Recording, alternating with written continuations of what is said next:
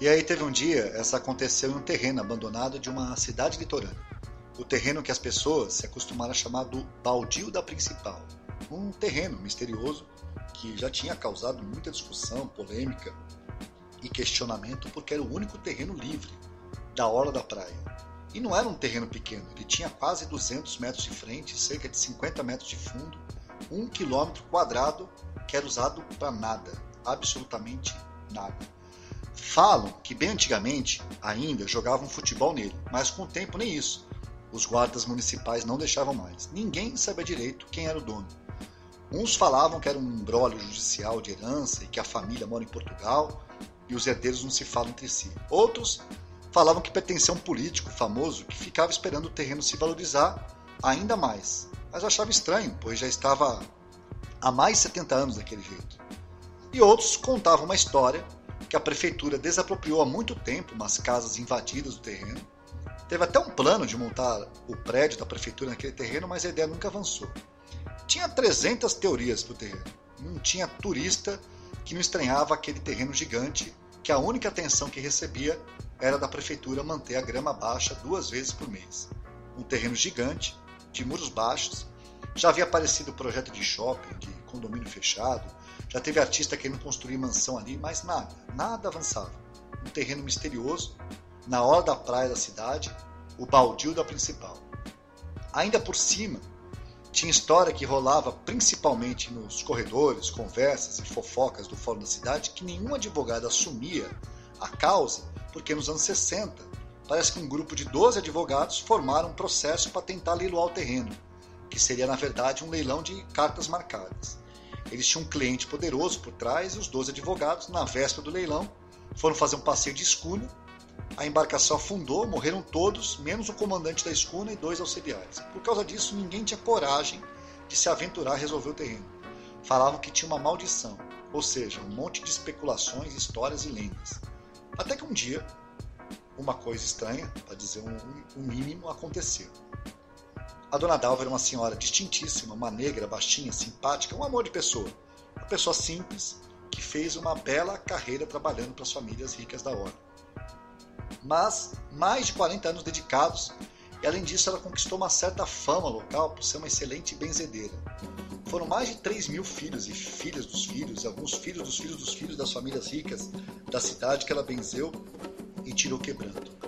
Teve gente benzida pela Dona Dalva que virou presidente da República de um outro país, mencionou a Dona Dalva, inclusive, no discurso de posse. Teve um, um benzido que ganhou o prêmio Nobel e mencionou a Dona Dalva no discurso. Tinha de tudo, CEO de multinacional, esportista, médico, advogado. Teve até um que virou um pastor evangélico famoso, mas mesmo assim, pelo menos uma vez por ano, ia se benzer secretamente com a dona Dalva. Enfim, ela era uma figura especial, um ser iluminado que vivia uma vida simples e discreta em uma cidade do litoral. Já tinha recebido homenagem na Câmara, tinha dado entrevista para jornal, quase um patrimônio da cidade. Ficou viúva, nova, com 32 anos de idade, com seu trabalho, educou sete filhos, todos encaminhados na vida. Tinha 18 netos e estava prestes a ter a primeira bisneta. E pouco a pouco construiu, no seu bairro simples, uma casa de três andares e dez cômodos, pois às festas de fim de ano a família praticamente acampava na casa dela. Ela benzia as pessoas e falava: Perseverança, meu filho, perseverança. E ela, sem querer, foi uma das pessoas que ajudou a construir a fama do baldio da principal. Pois, como era uma pessoa que conhecia muita gente importante na cidade, quando perguntavam para ela se sabia o que acontece com o terreno, ela só virava os olhos e dizia: Ih, sei não, esse terreno é amaldiçoado. Então as pessoas comentavam entre si, mesmo quem não estava na presença da dona Dalva, que esse terreno aí a dona Dalva disse que é amaldiçoado. Aí teve um dia, nessa rotina dela de mais de 40 anos, passando seis vezes por semana em frente ao baldio da principal, tudo mudou. Aquele dia estava um sol bonito e deu nela um sentimento de ir pela calçada da praia. Fazia muitos anos que ela não fazia isso. E quando ela estava passando na frente do terreno, só que do outro lado da rua, uma coisa chamou a atenção dela pela visão periférica. A dona Dalva tem uns olhos grandes, arredondados, maiores que o da Juliana Paz. Ela tem uma visão periférica privilegiada e ela teve a impressão de ter visto um ponto vermelho distante. Ela se virou meio assustada, mas não viu nada. Virou para frente de novo e o ponto vermelho gritou de novo, na visão periférica dela. Aí ela parou de caminhar e olhou na direção do terreno. Foi forçando a vista, forçando a vista até que ela viu e sentiu um pasmo, até que ela conseguiu focalizar e percebeu que no meio do baldio da principal tinha uma flor. Ela achou aquilo estranhíssimo e não se conteve. Ela depois disse que sentia como se a flor chamasse ela. Atravessou a rua determinada e a imagem da flor combinada com o barulho do mar da manhã, era cedo ainda, perto das sete horas, fomavam para ela como se fosse uma ópera da natureza. Uma flor e o mar poderia ser o nome da ópera. Ela abstraiu de tudo, esqueceu do trabalho, esqueceu da família. Ela disse que naquele momento esqueceu até do seu nome, com quase 70 anos de idade. Ela fez um esforço para pular o muro do terreno, que era baixo, mas para uma senhora de quase 70 anos exige um esforço que ela não estava muito acostumada a fazer, e caminhou, passo a passo, até chegar a cerca de um metro da flor, e reconheceu e disse a si mesmo: é uma rosa vermelha colombiana. Dona Dalva havia trabalhado uma época para um paisagista famoso e aprendeu muito de flores exóticas. Inclusive, a rosa vermelha colombiana é a flor favorita de Dona Dalva. Ela sentiu uma alegria e gratidão pela vida, mas não pela vida dela em si. Ela sentiu uma gratidão profunda pela existência. Depois ela chegou a explicar para as pessoas, do seu jeito simples, que pela primeira vez na vida ela agradeceu a Deus pela existência da existência. Ela falou que foi uma coisa muito forte, profunda e verdadeira. Ela teve a nítida sensação de ter visto no centro da flor um movimento simples e perfeito que deu para ela a impressão de ter testemunhado o nascimento do universo.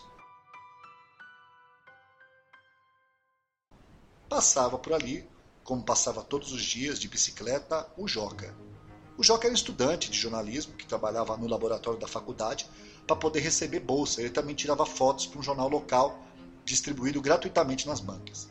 Ele estranhou muito a Dona Dalva lá no meio do terreno e quem visse de longe e não conhecesse a Dona Dalva dava a sensação de que colocaram uma estátua no meio do terreno pois ela estava imóvel.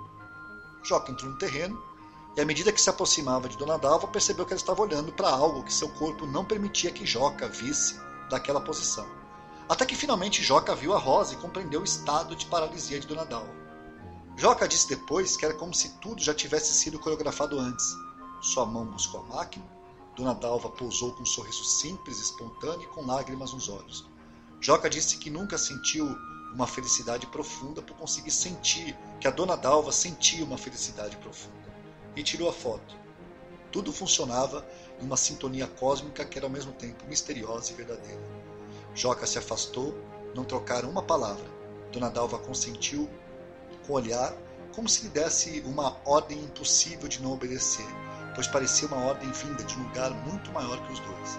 Na manhã do dia seguinte, saiu no jornal da faculdade assim: Nasceu uma rosa colombiana no centro do baldio da principal, com o subtítulo: E a Dona Dalva abençoou. Aquela notícia se espalhou pela cidade, e como já era próximo do meio-dia, a fila de pessoas em silêncio profundo para ver a rosa colombiana que nasceu no baldio da principal.